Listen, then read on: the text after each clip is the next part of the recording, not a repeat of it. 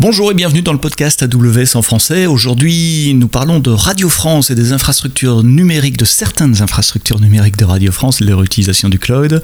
Le podcast AWS en français, c'est parti, c'est maintenant.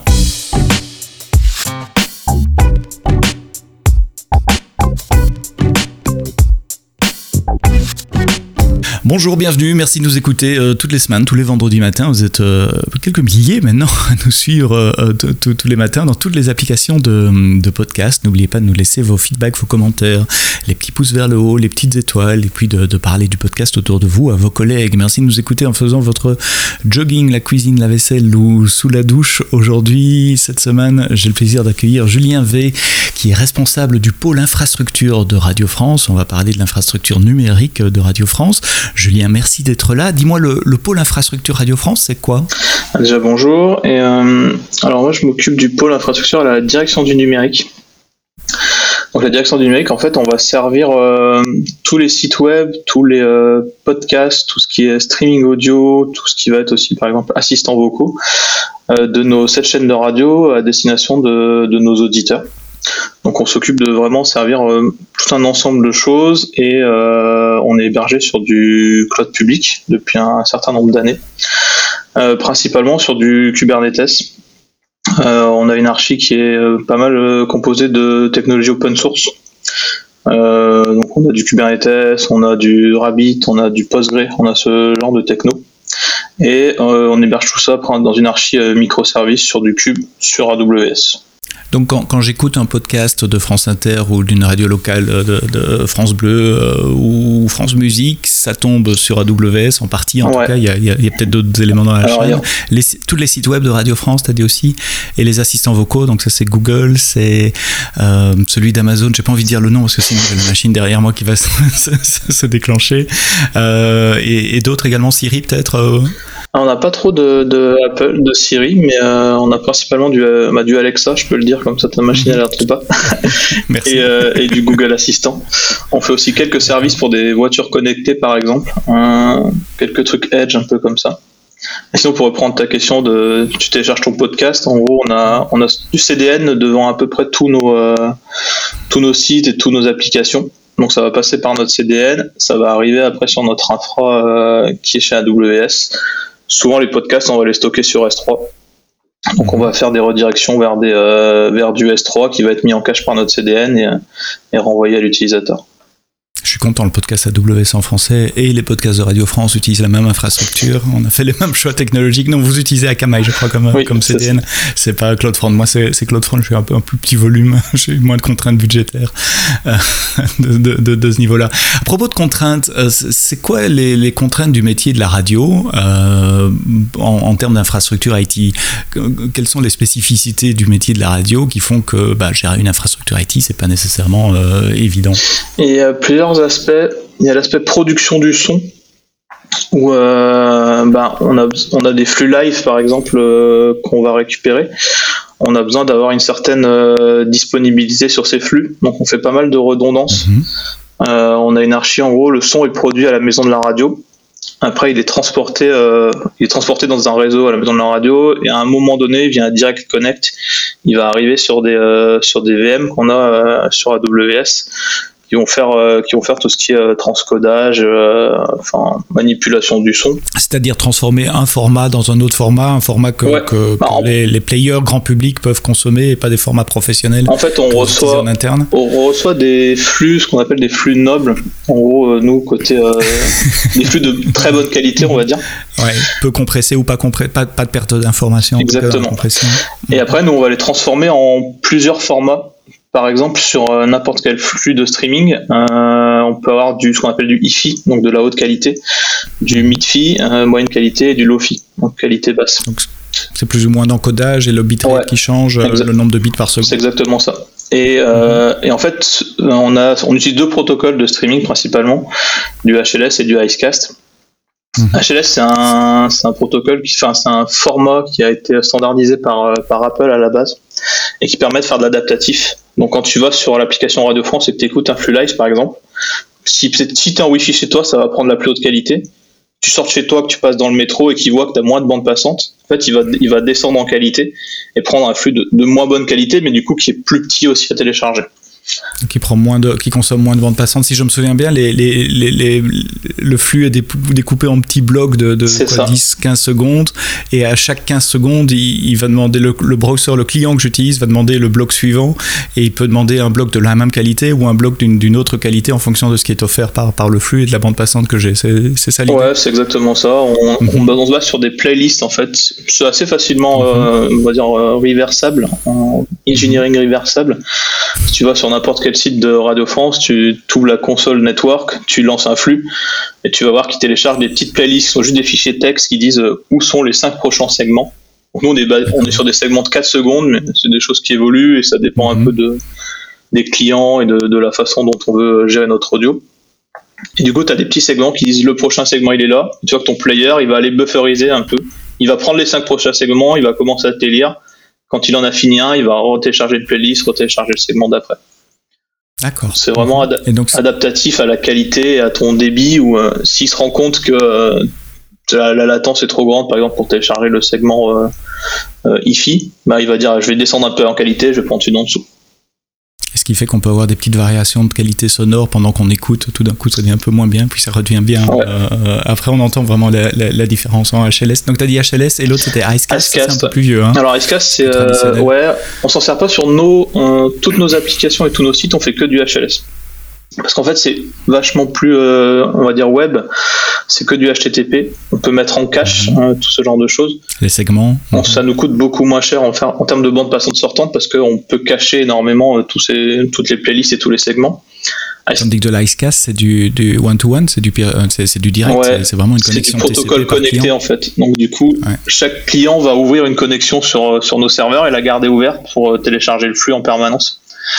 Et euh, par exemple, dans notre infra, euh, alors Icecast, nous on l'a pas mis chez AWS, on l'a mis chez Scaleway par exemple, parce que ça mhm. consomme énormément en termes de bande passante. Donc si on a 100 000, ah auditeurs, on a 100 000 auditeurs qui téléchargent le flux. On a le même flux. Ouais. On n'a aucun cache HTTP entre deux, on a vraiment directement les auditeurs qui, hein, qui téléchargent.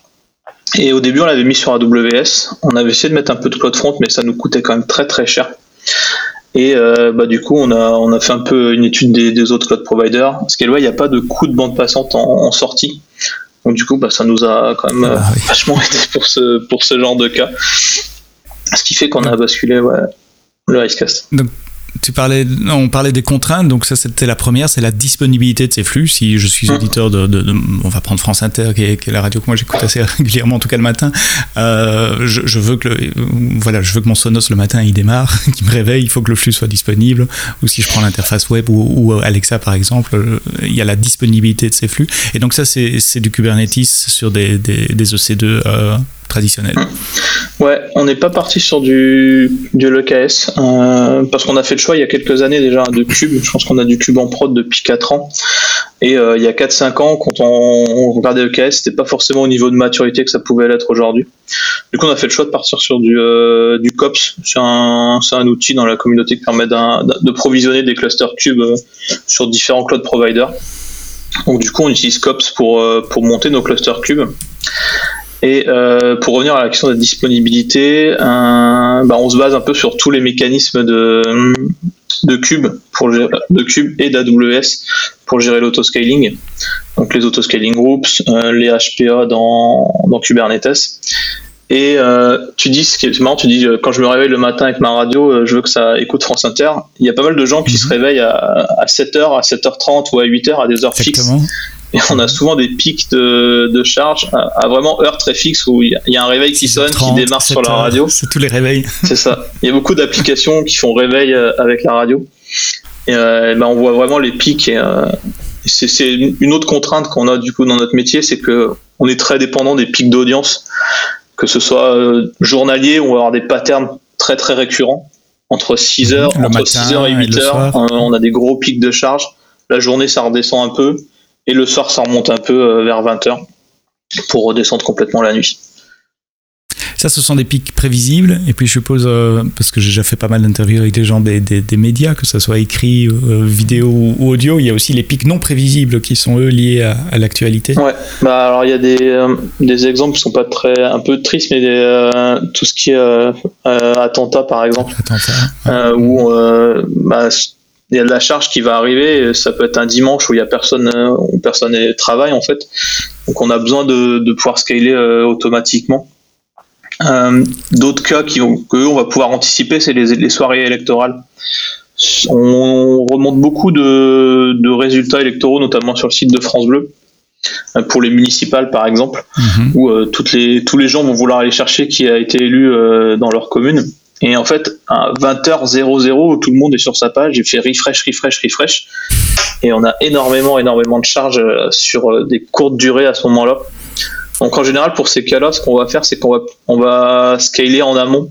On va forcer un, scaling, on va monter un peu les, euh, les valeurs minimales de, nos autoscalers pour, pour anticiper le pic de 20h00 parce que nos mécanismes qui vont scaler automatiquement, il y a toujours une latence. Euh, c'est ce que dire. Euh, l'autoscaling, il est réactif et souvent ça prend quelques minutes dans le meilleur des cas pour, pour scaler, parfois 10-15 minutes, euh, quelques minutes si c'est optimisé.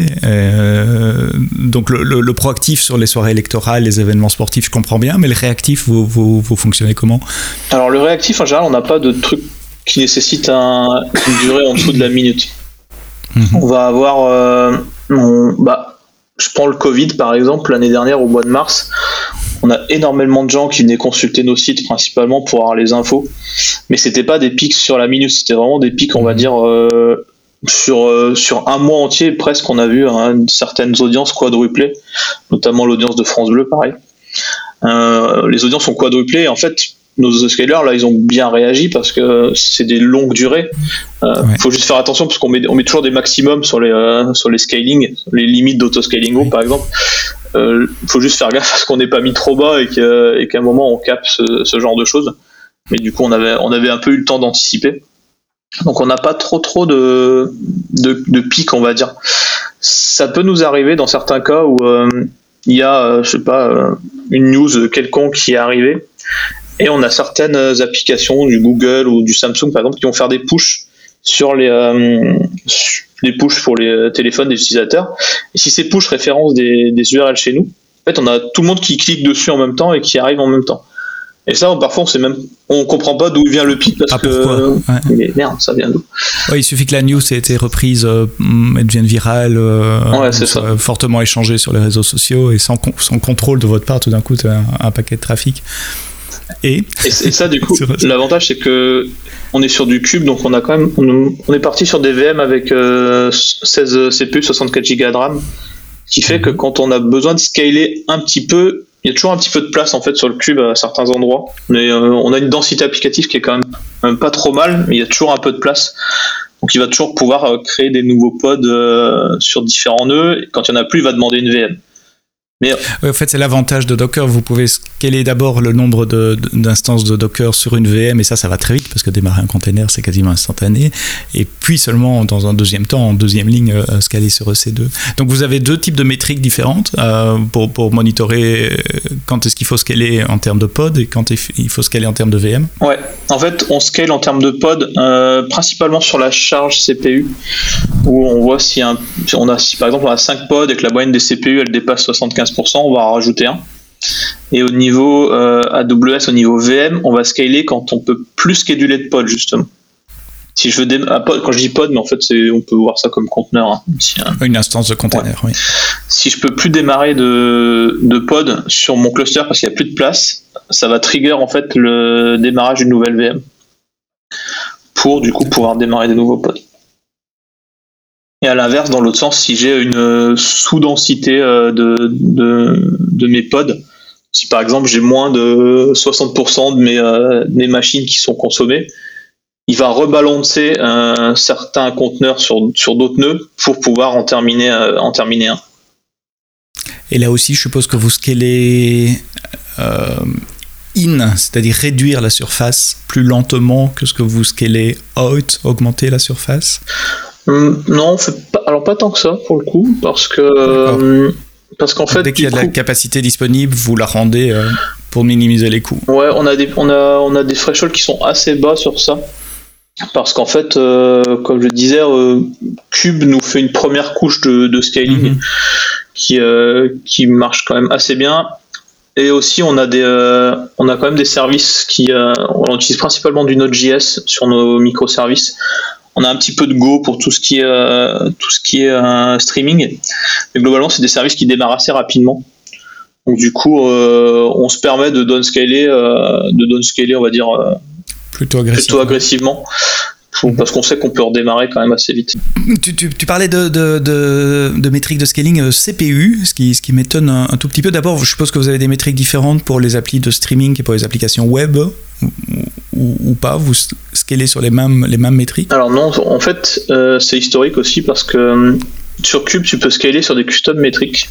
je prends un exemple, on a du Rabbit dans notre infra, on pourrait scaler sur le nombre de messages dans une queue, mhm. ou ce genre de choses. Euh, on, le faisait pas parce que historiquement c'était pas possible dans les vieilles versions de Cube. On pouvait que scaler sur du, CPU ou de la mémoire. Et en fait, euh, globalement, on scale sur du CPU parce que ça marche et que souvent c'est de la charge, c'est du réseau qui arrive, c'est des requêtes qui vont être traitées. Le CPU va forcément augmenter et on considère que mhm. si, euh, si nos pods ils arrivent à traiter les requêtes qui passent avec le CPU qu'ils ont, bah, c'est qu'il n'y a pas forcément besoin de, de scaling. Donc du coup, on est resté sur ce modèle de scaling sur le CPU. Dans la plupart du temps, ça va marcher. Le contre-exemple, c'est si on veut dépiler une queue, un Rabbit ou quelque chose comme ça. Et... Là, vous avez besoin d'IO. Ouais, potentiellement. J'aime bien cette approche de dire euh, restons simples et puis euh, bah, si ça marche, ça marche. On va pas se compliquer la vie parce que parfois on parle avec des clients qui ont 15 euh, 000 métriques très compliquées et qui disent ouais mais CPU c'est pas représentatif. Mon application elle est IO band en réseau ou en, ou en, en, disque. Et donc ici CPU marche donc vous, vous, vous scalez. On a parlé de l'infra AWS, euh, Akamai et, Scaleway. Euh, tiens, j'ai une question euh, spécifique à votre métier aussi. Je sais que dans, les médias, on utilise beaucoup de multicast pour éviter la, réplication des, paquets, économiser la bande passante sur le réseau. Et multicast, historiquement, c'est pas quelque chose qui est, comment dire gentiment, bien supporté sur AWS. comment vous, vous gérez le, le, multicast, si vous le gérez? Alors, euh, effectivement, tout notre réseau interne euh, entre la maison de la radio et euh, les locales de Bleu aussi, donc des antennes de France Bleu qui sont en région. On a un réseau, un réseau Radio France multicast sur lequel passent tous les flux. Et ce qu'on fait du coup pour le pour le, on va dire le webiser, on va dire le transformer pour l'envoyer sur le cloud, on a des machines à la maison de la radio qu'on appelle des SRT callers euh, qui utilise un protocole qui s'appelle SRT, c'est euh, Secure Reliable mhm. Transport, je crois, qui en fait va écouter le flux multicast et le transformer en unicast et l'envoyer sur AWS. Donc euh, côté cloud, on, bah, comme tu dis, le cloud multicast ça aime pas trop. Donc du coup, on a ce protocole-là qui nous permet de, bah, de changer en fait la couche de transport des paquets pour les envoyer en unicast sur, sur, le, sur le cloud. Si vous êtes curieux de découvrir euh, tous ces protocoles dont on parle, euh, on, a parlé euh, de Kubernetes COPS aussi juste avant. Comme d'habitude, tous les liens sont dans les notes du podcast. Donc dans votre appli, vous scrollez dans, le bas de la page et vous trouverez les liens et un peu plus de, lecture pour, pour le week-end. Tu disais que ça faisait quelques années que vous êtes sur AWS. Pourquoi Radio France a fait le choix du cloud en général, pas nécessairement AWS, mais pourquoi le cloud? Et qu'est-ce qu'il y avait avant Des data centers privés, je suppose? Ouais, alors avant, on avait un infogéreur euh, il y a longtemps où on bah après il y a quelques il y a longtemps on va dire les sites de Radio France c'était pas forcément très très développé. Le numérique dans les médias c'était pas un truc qui était forcément considéré mhm. comme euh, important. Alors qu'aujourd'hui c'est complètement l'inverse. C'est c'est un peu la stratégie des médias va, va reposer sur le numérique et du coup, il y a longtemps, on, utilisait, on avait un infogéreur euh, à qui on, on, envoyait notre code. En gros, par-dessus le, par le mur, on disait tiens, vas-y, mets ça en prod. Un, gros fusil. C'était un peu, c'était un peu ça, je pense en plus, ou un target peut-être, mais et un, et un, document Word pour expliquer comment déployer. exactement. Et, euh, et en gros, on s'est dit bah, c'est quand même pas super efficace, ça marche pas des masses, on peut pas, on peut pas itérer au niveau produit euh, comme on le voudrait.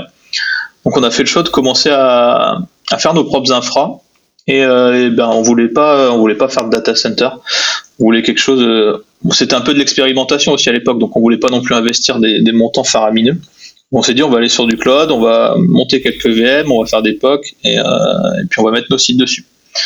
de fil en aiguille, on s'est retrouvé à mettre beaucoup, beaucoup, beaucoup de choses dessus. Au départ, on était sur du, euh, sur du cloud, mais pas avec du cube.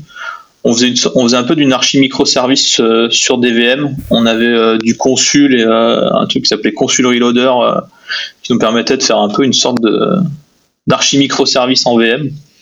Et, et, après ça, on est passé sur du cube. on a une contrainte aussi à Radio, enfin, Radio France, c'est que du coup, on est une, entreprise de service public et du coup, on est contraint mhm. au marché public pour tout ce qui est achat.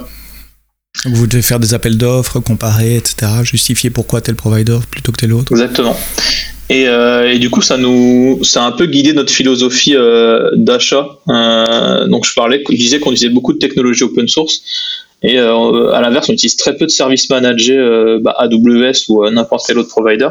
Parce qu'on veut, on veut avoir ce côté réversibilité. Parce que si là, on est chez AWS, si on lance un marché dans, dans deux ans, et que bah, AWS répond même pas au marché, on n'a pas le mhm. choix que d'aller ailleurs en fait. Donc on est obligé d'avoir quelque chose qui est euh, transportable, on va dire, assez facilement euh, d'un cloud provider à l'autre. D'où le choix d'utiliser Kubernetes et pas hmm. Euh, de, gérer vous-même les VM, etc. Ouais. Bah, Kubernetes, ça nous permet vraiment d'avoir cette couche d'infrastructure. Tous les développeurs chez nous, ils travaillent avec Kube, ils travaillent jamais avec mhm. AWS. Même, même l'équipe DevOps, même l'équipe DevOps, on travaille assez peu directement avec du AWS en fait. Mhm. On va faire du cube tous les jours. Du AWS, on va pas en faire très très souvent parce que euh, configurer un auto-scaling group, une fois que c'est fait, euh, une fois que c'est fait, c'est fait. Ça marche pas. Et donc on a un peu tout guidé notre philosophie sur euh, le côté open source, le côté réversibilité. Et, et l'avantage du cloud aussi, le choix qu'on a fait à l'époque, c'était aussi pour la, tout ce qu'on a discuté sur la scalabilité, la dynamicité et mais la haute disponibilité aussi. Et, maintenant que vous êtes dans le cloud depuis 4-5 euh, ans, euh, c'est quoi le retour d'expérience Qu'est-ce qui marche bien Quelles sont les, surprises que vous avez eues, les, choses auxquelles vous devez faire un peu plus attention ou, auxquelles vous vous attendiez pas bah, Ce qui marche bien, c'est euh, bah, globalement la qualité de service des, cloud providers publics aujourd'hui, elle est, elle est quand même excellente en termes de disponibilité, en termes de, qualité des, services. On a on n'a jamais, assez rarement de panne euh, sur AWS. Hein. On, est, on est mhm. hébergé sur trois zones, du coup, euh, à Paris. À Paris, oui. Mhm. historiquement, on était en Irlande, on a fait une migration il y a, il y a trois ans quand on avait changé de marché, justement. Mhm. Donc on est à Paris, on a tous nos clusters cubes sont sur trois zones, euh, donc du coup, bah, on, est, on est assez résilient à la perte d'une zone en général. L'inconvénient du coup d'être sur trois zones, c'est qu'on a énormément de trafic interzone.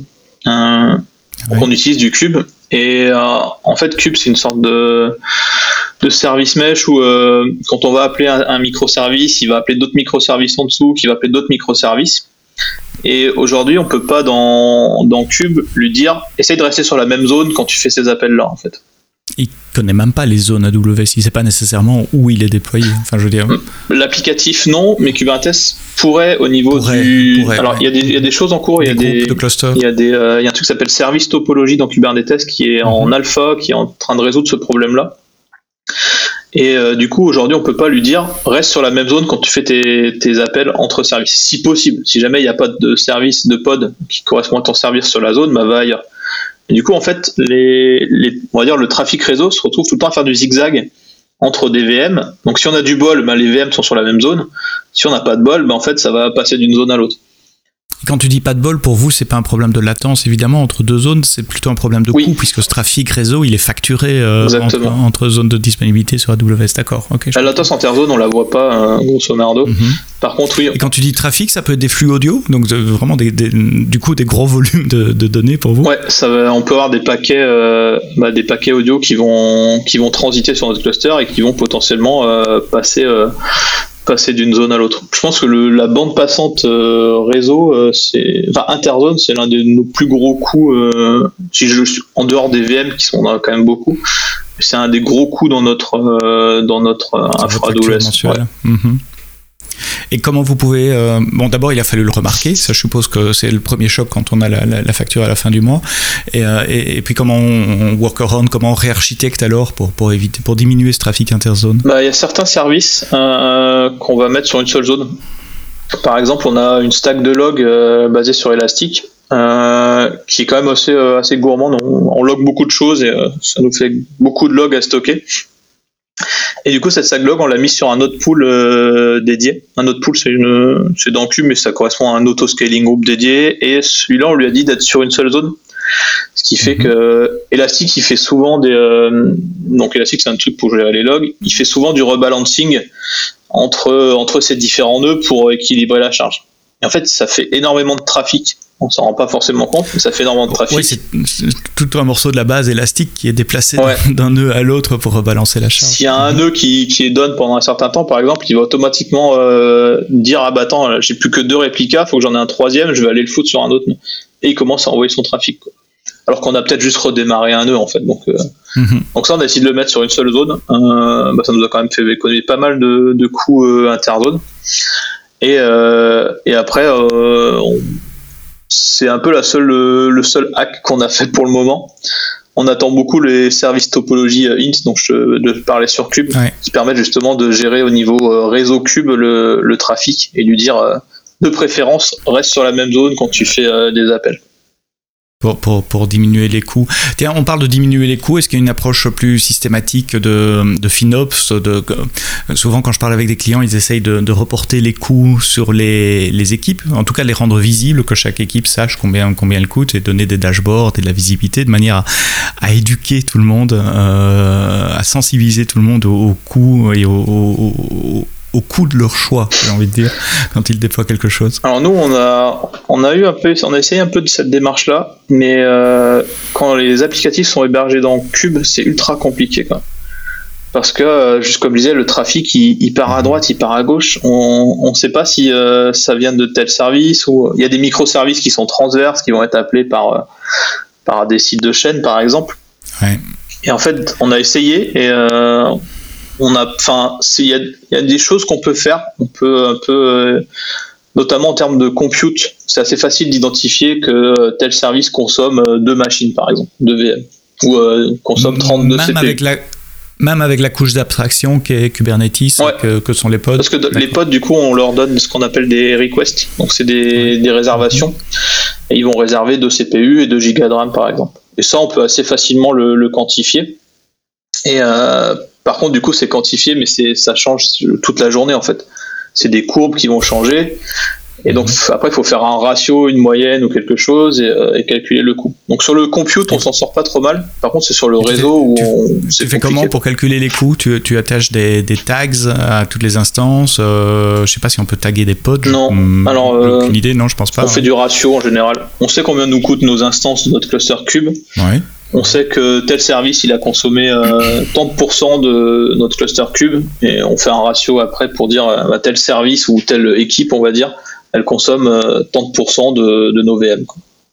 Et vous faites ce calcul et rendez le résultat de ce calcul visible tous les mois quand vous avez la facture ou tous les jours avec les, factures intermédiaires, enfin les fichiers CSV qu'on peut télécharger? Alors non, on le fait plutôt en automatisé. on utilise du Grafana, Prometheus, etc. pour faire ça. Prometheus, c'est pas mal, ça permet vraiment de s'intégrer à, tout et n'importe quoi. Et Grafana, ça permet de rendre des dashboards qu'on peut distribuer pas qu'à des gens techniques. Donc on a certains dashboards qui vont être plus euh, métiers, où on va, où on va afficher, euh, afficher ces infos-là tout ce que tu, tous les services que tu mentionnes, Elasticsearch, euh, Kubernetes, on en a déjà parlé, Grafana, Prometheus, c'est chaque fois des services que vous installez et que vous maintenez sur des EC2 à la main. Ce ne sont pas les services managés euh, d'AWS pour les raisons qu'on a mentionnées avant. C'est une question de réversibilité hmm. en tant qu'acteur du, du, secteur public, de ne pas s'attacher à un fournisseur euh, spécifique. C'est correct? C'est correct, c'est ça. C'est exactement ça. Et euh, c'est aussi tous que des logiciels open source, du coup. Euh, Correct aussi, oui, j'avais pas fait le. Oui, effectivement, les listes ils sont tous en open source. Et oui, alors on les installe principalement sur Cube et euh, l'avantage sur des logiciels open source, c'est que la communauté elle est quand même assez, euh, assez forte sur ces choses-là.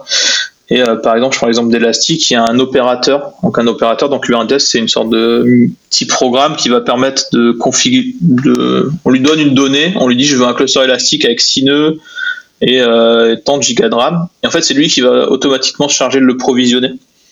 Et en fait, tous ces opérateurs-là, il en existe pour la plupart des projets open source. C'est un peu les, les, trucs à la mode, on va dire, en ce moment.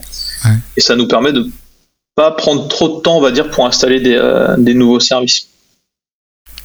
Alors on a parlé du passé, comment vous faisiez avant le cloud, comment vous êtes dans le cloud aujourd'hui pour les applis mobiles, pour le site web, pour le streaming, le podcast et les assistants vocaux. Euh, maintenant que j'aime bien prendre l'analogie dire maintenant que vous avez mis euh, le pied plus que le pied dans, dans l'eau, que vous voyez qu'elle est bonne euh, et qu'on commence à s'y sentir à l'aise, comment, comment tu vois le, le futur Quelles sont les choses auxquelles vous pensez que vous n'auriez pas nécessairement pensé avant? Qu'est-ce que le cloud rend possible? Comment tu vois 2022-2023 sans, sans divulguer rien de, confidentiel évidemment.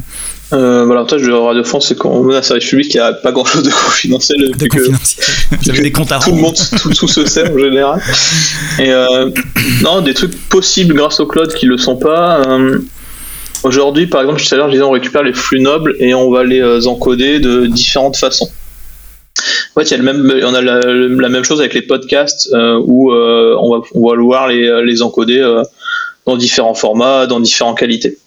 Et en fait, côté maison de la radio, à un moment, c'était eux qui faisaient certains encodages directement dans les data, on a dans les dans les data centers qui sont à la maison de la radio, ils les faisaient en sortie de studio. Mhm. Et côté, on va dire dans le côté produit chez nous, on a besoin d'avoir de, de, nouveaux encodages parce qu'on veut diffuser sur euh, sur de nouveaux repreneurs ou sur de nouveaux euh, sur de nouveaux canaux. Et euh, en fait, du coup, bah, il y a plus de capacité hein, à un moment donné sur des VM physiques, enfin sur des serveurs physiques. Ils ont un problème de capacité où ils, vont, bah, peuvent pas rajouter 500, 500 mhm. presets qu'on appelle pour, euh, pour encoder différemment. Alors que nous, sur le cloud, du coup, on peut juste rajouter des VM, scaler dynamiquement, et euh, bah, on peut encoder plus en plus de formats. C'est ce qu'on est en train de faire, du coup, sur, euh, sur les podcasts, notamment pour avoir des podcasts de meilleure qualité. Alors, je saurais pas te dire les encodages, c'est pas ma, c'est pas ma spécialité, mais je peux juste dire qu'on aura de la meilleure qualité.